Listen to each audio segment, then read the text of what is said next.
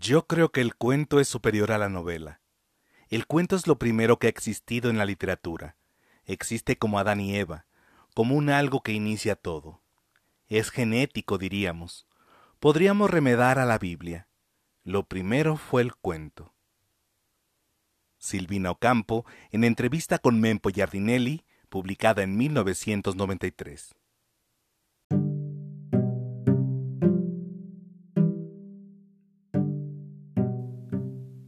Hola, ¿qué tal, mundos posibles? Yo soy Jorge Ursúa, soy profesor de literatura y les doy la bienvenida al 38 episodio de Cuento Luego Existo, un podcast que tiene la intención de fomentar la lectura de cuentos de diversos autores. Hoy tengo como invitado un cuento tan fascinante como extraño de la escritora argentina Silvina Ocampo titulado La Casa de Azúcar, publicado en el libro La Furia y otros cuentos de 1959 adentrémonos en la vida de una pareja rodeada de supersticiones e influida por una presencia del pasado. Pero antes de entrar en materia con el relato, hagamos un breve recorrido por la vida de Silvina Inocencia Ocampo Aguirre.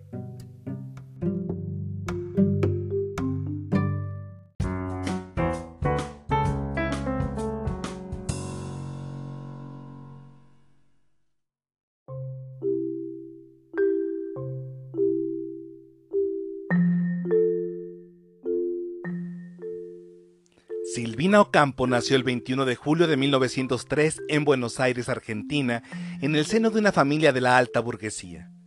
Fue la menor de seis hijas, Victoria, Angélica, Francisca, Rosa, Clara María y Silvina. Las seis pequeñas fueron cultivadas desde sus primeros años en el conocimiento de varios idiomas, inglés, francés, español e italiano. Tenían a su alrededor varias institutrices y profesores que continuamente las aleccionaban en distintos campos del arte y la ciencia.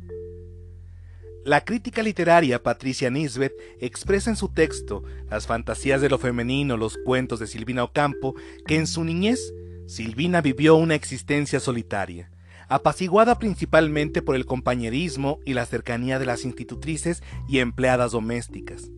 De aquí surge la propuesta de sus obras de la memoria e identificación con los otros. De las seis hermanas, la mayor, Victoria Ocampo, se destacó mucho antes que Silvina como escritora, editora, traductora e intelectual de renombre. Esta situación dejaría un poco en desventaja a Silvina, pues en su carrera viviría a la sombra de su propia hermana. Nora Domínguez recoge un testimonio de la escritora argentina Silvina Ocampo acerca de la relación que llevaba con su hermana mayor Victoria. En el libro La Ronda y el Antifaz, lecturas críticas sobre Silvina Ocampo. Silvina recuerda lo siguiente. Hubo un episodio de mi niñez que marcó mucho nuestra relación. Victoria me quitó la niñera que yo más quería, la que más me cuidó, la que más me mimó, Fanny. Ella me quería a mí más que a nadie Fanny sabía que yo la adoraba, pero cuando Victoria se casó y se la llevó con ella, nadie se atrevió a oponérsele.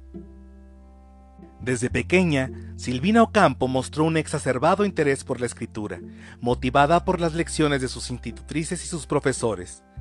En una entrevista de 1993 con Mempo Giardinelli, la escritora comenta, Toda mi vida escribí. Desde que era muy chica, y escribía tanto que las maestras que tuve cuando les mostraba lo que había escrito me decían, pero no escribas tanto, che, que estás gastando todo el papel que hay en la casa. Es una falta de economía, decían. Quizás era porque me daban temas para escribir y yo no les hacía mucho caso. Me decían, escribí tal cosa o sobre tal otra, pero siempre era yo misma la que elegía mis temas. Además de su interés por las letras, sentía una profunda atracción por la música. En otra entrevista con María Esther Guilio, Silvina Ocampo comparte. De chica me gustaba muchísimo estudiar piano, pero un día tuve una gran desilusión. Mi profesora hablaba de mí. Yo me puse a escuchar. Ella decía, yo no comprendo por qué dicen que Silvina es inteligente. Hay que darle caramelos para que lea el solfeo. Yo me quedé muy dolorida, muy desanimada. En su juventud, el interés por la escritura la llevó a publicar algunos textos en la revista Sur, fundada por su hermana Victoria, una revista literaria que publicó textos de los más afamados escritores, filósofos e intelectuales de la época, entre los que destacaron Jorge Luis Borges y Adolfo Bioy Casares. En 1932, a sus 29 años, Silvina Ocampo conoció al escritor Adolfo Bioy Casares, con quien contraería matrimonio hasta 1940. Ella con 37 años y él con 26. La pareja tuvo un matrimonio complejo donde él tenía abiertamente amantes.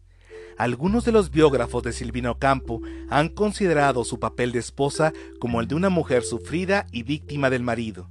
Sin embargo, hay otros que rechazan esta postura, entre ellos el escritor y editor Ernesto Montequín, quien afirma, Eso la pone en un lugar de minusválida. La relación con Bioy Casares fue muy compleja, ella tuvo una vida amorosa bastante plena. La relación con Bioy podía hacerla sufrir, pero también la inspiraba. En una entrevista publicada en 1987 por el periódico La Nación, Silvina Ocampo expresa, A mí siempre me interesó el sexo y el amor.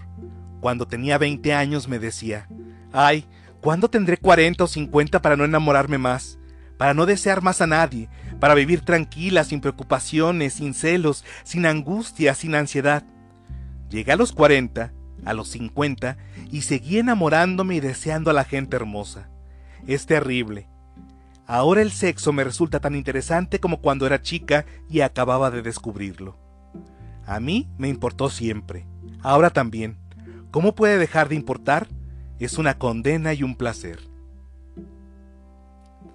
La pareja que hicieron Silvina Ocampo y Adolfo Bioy Casares estaba rodeada de un extraño comportamiento por parte de ambos, en donde sus amantes incluso figuraban en las páginas de sus propias obras literarias. La escritora argentina Mariana Enríquez, en el libro La hermana menor, un retrato de Silvina Ocampo, publicado en 2018, retoma lo siguiente. Eduardo Paz Leston decía, Silvina algo sufría, pero no era para tanto. Él siempre volvía con ella, siempre estaba de vuelta para cenar, siempre dormía en la casa. Jovita, en una entrevista, contó, se aguantaban el uno al otro, eran muy cómplices.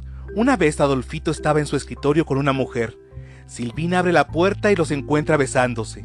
Entonces Silvina le dice, Adolfito, por favor, no tanto. Se cuenta que en muchas ocasiones en que Adolfo Bioy Casares salía con alguna de sus amantes en turno, Silvina se quedaba esperándolo cerca de la puerta de su casa. Incluso llegó a comprarse un sillón para colocarlo cerca de la entrada y esperar a su marido. Ocampo escribió un poema sobre esas noches de inquietud, titulado Espera, que dice lo siguiente. Cruel es la noche y dura, cuando aguardo tu vuelta al acecho de un paso, el ruido de la puerta que se abre, de la llave que agitas en la mano cuando espero que llegues y que tardas tanto. Crueles son en las calles los rumores de los coches que me dan sueño cuando estoy junto a tus ojos. Cruel es que todo sea precioso hasta el retorno de la espera y el lento padecer del amor. Y es cruel aún después tener que ser humana, no convertirme al verte en perro de alegría. En sus memorias, Vio y escribió sobre su relación con Silvina Ocampo lo siguiente. A veces me he preguntado a lo largo de la vida si no he sido muchas veces cruel con Silvina, porque por ella no me privé de otros amores. Un día en que le dije que la quería mucho, exclamó, Lo sé, has tenido una infinidad de mujeres, pero has vuelto siempre a mí. Creo que es una prueba de amor. Algunas de las obras más representativas de la escritora argentina son Viaje olvidado, de 1937, las antologías que hizo junto a Jorge Luis Borges y Adolfo Bioy Casares, Antología de la Literatura Fantástica de 1940 y Antología Poética Argentina de 1941. También Autobiografía de Irene de 1948, Poemas de Amor Desesperado de 1949, La Furia de 1959, Los Días de la Noche de 1970, Amarillo Celeste de 1972, Árboles de Buenos Aires de 1979, La Torre Sin Fin de 1986, publicado de manera póstuma, y Cornelia frente al espejo de 1988. Durante gran parte de su vida literaria, la obra de Silvina Ocampo estuvo ensombrecida primero por su hermana Victoria y luego por su amistad con Jorge Luis Borges y por su matrimonio con Adolfo Bioy Casares. La crítica literaria menospreció la obra de Ocampo por considerarla alejada de los cánones borgianos. Fue hasta la década de 1980 en que los cuentos de Silvina Ocampo empezaron a ser comprendidos y valorados por su desbordada imaginación y por la variedad de situaciones literarias en que incursionaba. La reflexividad, la niñez y la metamorfosis son los temas fundamentales de su propuesta literaria. Respecto a su ejercicio de escritura, en la entrevista con Mempo Giardinelli de 1993, Ocampo comenta, a veces tengo necesidad de escribir tan rápidamente que no tengo ni tiempo de alcanzar un papel y un lápiz. Yo tomo un papel, me lo pongo sobre las rodillas y escribo. Escribo a veces solo palabras que luego voy a poner en un cuento, en lo que vaya a escribir. Pero yo creo que no se puede describir ningún hacer literario. Yo creo que uno, cuando va a escribir un cuento, debe hablar primero con su imaginación. Uno debe preguntarse primero qué hay, qué tiene ahí, la imaginación siempre nos relata algo y entonces uno verá cómo lo relata, desde qué punto de vista. En la entrevista con María Esther Guilio, Silvina Ocampo deja entrever su modo de proceder en la creación literaria, explicando lo siguiente. De pronto una palabra, un personaje, un lugar, una frase a veces escuchada en la calle, desata en uno el mecanismo por el que nace una historia. Me ha ocurrido también que un sueño me revelara un cuento o una idea para un cuento. En relación al cuento como género literario, Ocampo decía, El cuento existirá mientras existan las guerras, el amor, el hambre. Sustituirá a las novelas, a las memorias, hasta la vida si nos descuidamos. Silvina Ocampo murió en Buenos Aires el 14 de diciembre de 1993 a los 90 años de edad. Sus últimos años los pasó postrada en cama, después de que en 1987 el Alzheimer mermara sus facultades mentales y deteriorara su salud. Fue sepultada en la cripta familiar del cementerio de la Recoleta, donde posteriormente también fue enterrado su esposo, Adolfo Bioy Casares.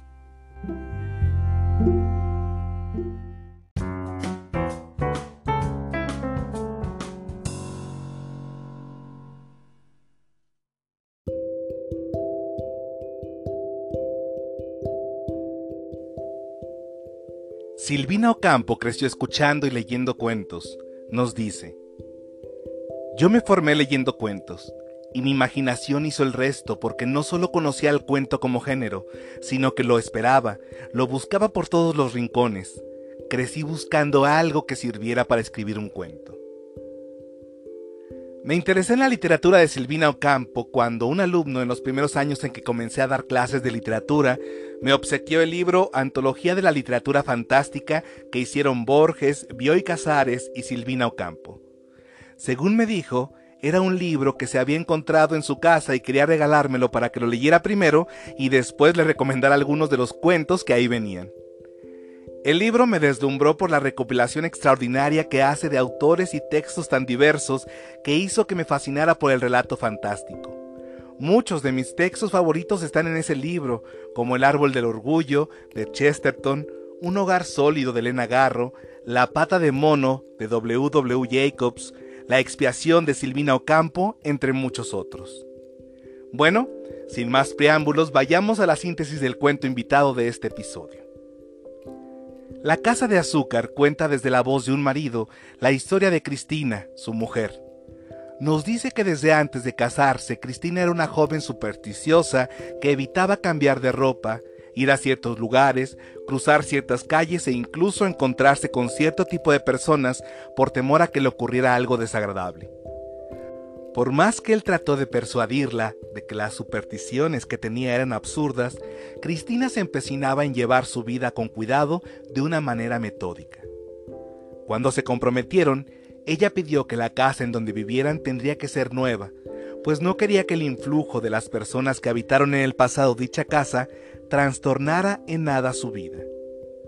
Finalmente, la pareja se casó y el marido encontró una casa bellísima que parecía como de azúcar pero no era nueva.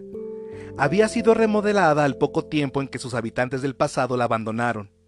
El marido le mintió a Cristina haciéndola creer que la casa era nueva. Durante los primeros meses del matrimonio, la felicidad se había conseguido en esa casa de azúcar que con su blancura llamaba la atención de todos los que pasaban cerca. Sin embargo, un día cambió todo tras una llamada telefónica que preguntaba por Violeta, la mujer que vivió ahí previamente. El marido supo que el riesgo de que Cristina conociera la verdad sobre la casa traería en su matrimonio complicaciones, pues Cristina se querría ir de ahí de inmediato temerosa de recibir el influjo de los dueños del pasado. Así que el marido utilizó algunos engaños más para evitar que Cristina supiera la verdad. En otra ocasión, Cristina recibió un paquete, un vestido de terciopelo que le gustó muchísimo, pero que era claro que no era para ella. En otra ocasión, Cristina resguardó a un perro que creyó perdido y días después la dueña del animal se presentó en la casa y tuvo un encuentro extraño con Cristina, a quien comenzó a llamarla por el nombre de Violeta y a darle detalles sobre la casa y su vida en el pasado. La dueña del perro le pidió que se quedara con él, pues vivía en un departamento y que después se verían cerca de un parque para reencontrarse con su mascota. Los hechos extraños comenzaron a cambiar la vida del matrimonio y el comportamiento de Cristina. El marido empezó a descuidar la relación y Cristina, por su parte, comenzó a tener actitudes diferentes. Por ejemplo, comenzó a cantar con una voz que ella decía no era la suya. Otro de los hechos extraños que se presentaron en días posteriores fue que un hombre vestido de mujer asistió a la casa de Cristina llamándola Violeta, para reclamarle sus amoríos con un hombre. La vida de Cristina se tornó distinta. Sentía que dejaba de ser ella para convertirse en otra, en Violeta. Se sentía más alegre, deseosa de cantar y cantaba, decía ella, con una voz que no era suya. Llegó a decir, Sospecho que estoy heredando la vida de alguien, las dichas y las penas, las equivocaciones y los aciertos. Estoy embrujada. El marido, preocupado por los drásticos cambios de su esposa, comenzó a indagar sobre Violeta, la antigua habitante de la casa. Se enteró que estaba en un sanatorio frenopático y asistió ahí. De ese lugar lo enviaron con la profesora de canto de Violeta llamada Arsenia López. La mujer lo confundió con un familiar o uno de los admiradores de Violeta. Le contó que Violeta había muerto de envidia gritando que otra mujer le había robado su vida. Cristina se había convertido en Violeta. El marido la seguía a todas horas y la descubrió en brazos de sus amantes. Era entonces una extraña. El cuento termina así. Una noche de invierno huyó. La busqué hasta el alba. Ya no sé quién fue víctima de quién en esa casa de azúcar que ahora está deshabitada.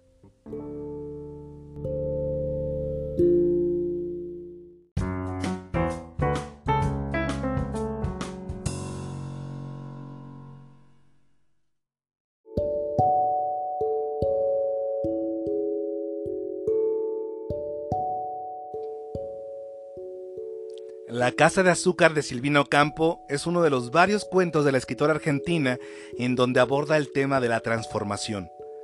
Acerca de los cambios, de las metamorfosis, Silvino Campo menciona en una entrevista de 1987, publicada en el periódico La Nación, lo siguiente.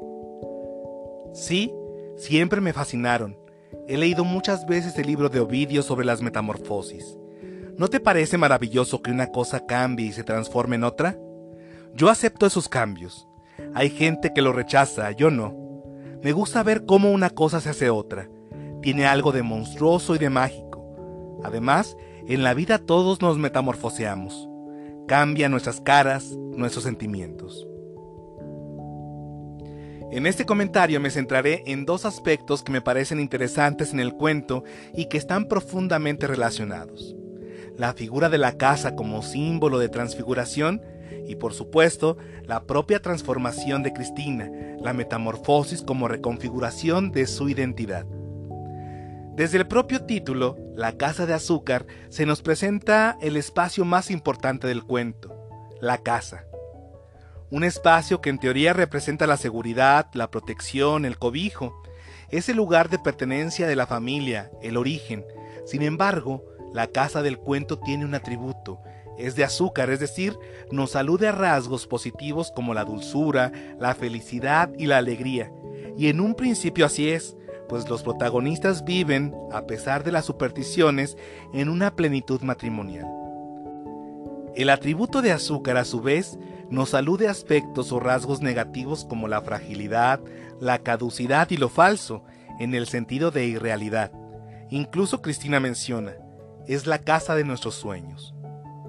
María de los Ángeles Macioto en su texto Gusto, Propiedad e Intrusión, algunos aspectos de la cultura de masas en tres cuentos de Silvina Ocampo, explica. La casa de nuestros sueños es la imagen de la felicidad doméstica difundida por la cultura masiva a mediados del siglo XX. Su asociación con una figurita de azúcar la define no desde su funcionalidad, sino desde los parámetros ornamentales y decorativos del kitsch dulce, acaramelado como los monumentos de azúcar de las vidrieras de la confitería. En este cuento, el ideal de felicidad matrimonial está constantemente en juego porque, al menor contratiempo, puede quedar amenazado por la pobreza o la desigualdad económica de los personajes.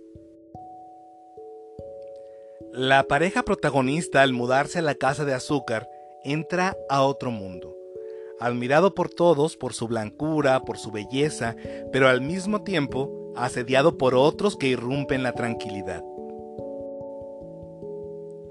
La casa también es el espacio de transformación, de metamorfosis que sufre Cristina. Es el espacio en el que Cristina se ve influenciada por Violeta desde varios elementos. Primero, el vestido de terciopelo que vuelve corpóreo su fantasma, hecho de un material relacionado con la elegancia y la sensualidad. Segundo elemento, la reconstrucción del pasado referenciado por personajes externos, quienes llegan con Cristina a contarle recuerdos, historias acerca de amantes, anécdotas que impregnan de una nueva identidad a Cristina. Y en tercer lugar está la voz con la que canta Cristina, esta voz que además le da una expresión que evidencia su ser y su personalidad tomada. El cuarto elemento es su arrebato definitivo en el que se deja atrás el pasado.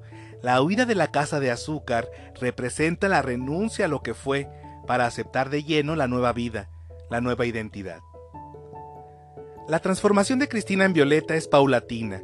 Poco a poco se le agregan elementos que la hacen perder lo que era, para transformarla, metamorfosearla en una mujer diferente, una mujer que no es ella, pero que le gusta, Cristina termina por aceptar los cambios que sufre, aunque en un momento se aterra de dejar de ser quien antes era. La figura del doble fantasmagórico, mejor conocido como Doppelganger, se hace presente en el cuento de Silvino Campo. Doppelganger es un vocablo alemán que se refiere al doble fantasmagórico de una persona viva. La palabra proviene de Doppel, que significa doble, y Ganger, andante. Doppelganger significa el que camina al lado. El término se utiliza para designar a cualquier doble de una persona, comúnmente en referencia al gemelo malvado o al fenómeno de la bilocación, es decir, estar en dos lugares al mismo tiempo.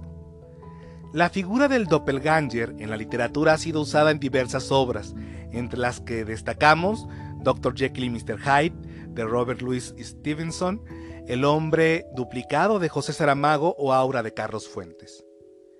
En la casa de azúcar, Cristina se convierte en la doble de Violeta, va tomando su forma, su vida y su personalidad.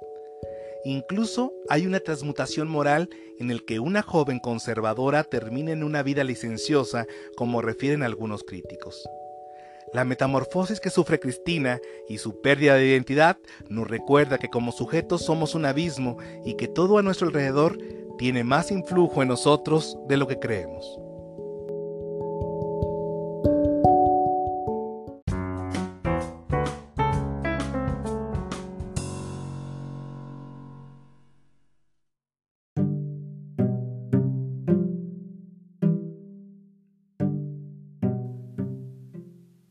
La obra de Silvina Ocampo es de una imaginación interminable.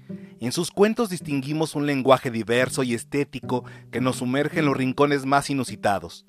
Les recomiendo que se acerquen a su obra cuentística fascinante y destaco algunos relatos que les pueden gustar muchísimo. Número 1. Mimoso. es la historia de una mujer que tiene un vínculo muy estrecho con su perro y que tras su muerte decide llevarlo a embalsamar. Número 2. La furia. Un hombre relata su encuentro con una extraña mujer, una niñera. Esta le cuenta sobre su niñez y las atrocidades que le hacía a una amiga durante la infancia. El hombre, por su parte, siente una desesperación fatal por el ruido de un tambor generado por el niño que cuida a la mujer. Número 3. Voz en el teléfono. Un hombre habla por teléfono con una amiga y le relata su extraña relación con los fósforos y cómo estos tuvieron un impacto crucial en su vida. Número 4. La soga. Cuenta la historia de Antoñito, un niño de 7 años que descubre entre sus juegos de la infancia las maravillas de una cuerda, una soga que poco a poco va cobrando vida. Número 5. Cielo de claraboyas. Es un cuento escrito de una manera magistral, es bellísimo en su forma. Cuenta a través de fragmentos la historia de una niña que no quería irse a dormir y de su malvada institutriz. Y número 6. Las esclavas de las criadas. Es un texto que narra la historia de una criada muy hermosa que sirve a una señora de la alta sociedad y cómo todas las amigas de esta señora desean llevársela para que les sirva a ellas. Pero una serie de sucesos ocurren cada vez que una de estas mujeres le propone a la criada traicionar a su patrona. Gracias por acompañarme en este episodio de Cuento Luego Existo. Espero que haya sido de su agrado. Si les gustó este podcast, los invito a que lo compartan. Síganme en redes sociales, en Facebook, Instagram y YouTube. Te invito a que me sigas en los laberintos de la imaginación para que podamos seguir existiendo en las palabras. Hasta la próxima.